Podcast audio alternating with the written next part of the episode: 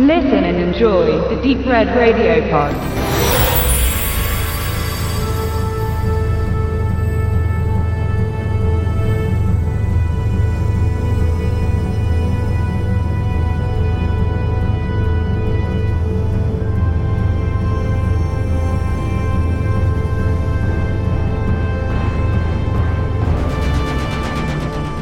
Der Himalaya ist für viele Bergsteiger ein Sehnsuchtsort und ein finales Ziel, denn höher geht es nun mal nicht.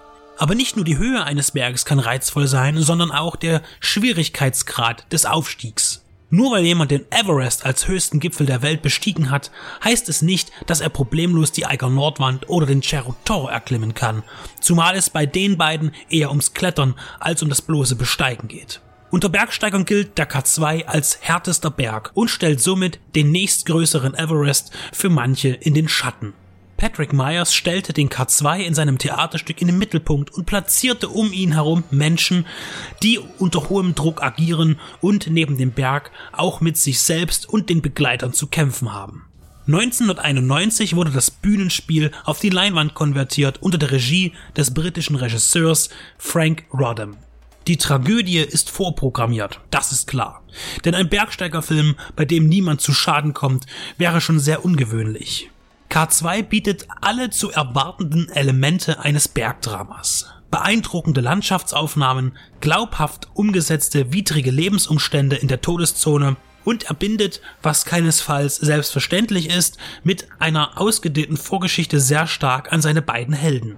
Im kürzlich erschienenen Film Everest oder im actionorientierteren, ebenfalls am K2 handelnden Vertical Limit konnte eine innige emotionale Beziehung zwischen den Figuren und dem Betrachter nicht wirksam hergestellt werden. Das ist aber wichtig, denn es geht ja darum, mit dem in Lebensfahr schwebenden Personen mitzufiebern.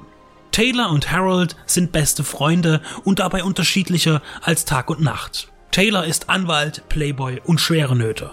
Harold ist Familienvater, ist Wissenschaftler und versucht, die physikalische Welt zu beweisen. Ihre Gemeinsamkeit ist das Klettern. An glatten Felswänden mit hunderten Metern Fallweg unter sich fühlen sie sich wohl und ihre Expeditionen reißen sie aus ihren jeweiligen Existenzen, um etwas Luft zu atmen, um aus dem Trott zu kommen. Es ereignet sich, dass beide die Möglichkeit bekommen, in der Seilschaft eines schwerreichen Abenteurers den K2 zu bezwingen. Auf diesem Trip werden sie nicht nur an die Grenzen ihrer körperlichen Leistung getrieben, sondern auch an die ihrer Freundschaft und der Menschlichkeit. Besonders die psychische Betrachtung lässt erkennen, dass sich das Thema sehr gut im Theater eignet und die Kulisse weitestgehend irrelevant sein kann.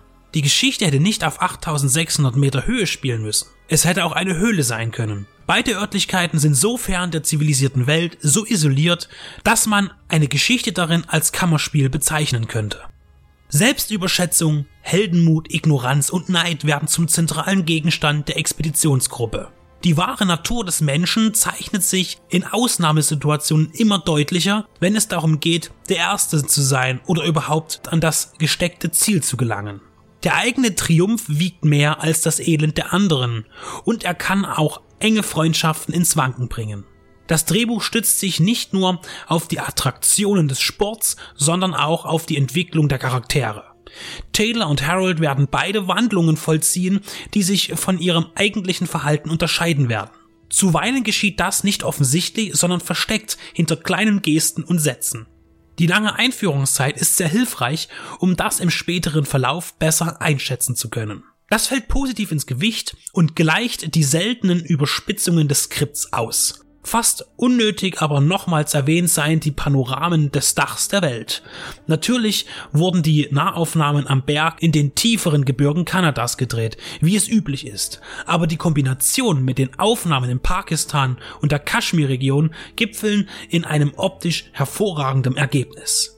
Auf Greenscreen und andere tricktechnische Möglichkeiten wurde darüber hinaus verzichtet und auch die perfekt ausgewählten Stunt-Double sorgen für eine realitätsnahe Umsetzung der K2-Besteigung.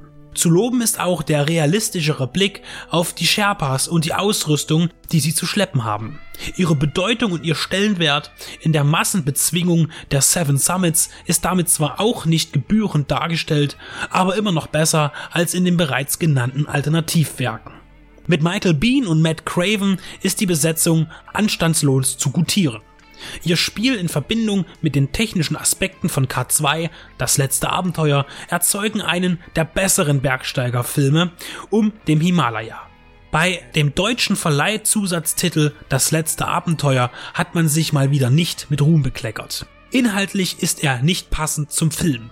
K2 wurde aber auch schon mit Beisätzen wie Berg der Berge oder aus sportlichem Spiel wird blutiger Ernst bestraft. Zwangsläufig muss man an all die Django-Titel denken, eine ähnlich reißerische Aussage verfolgen.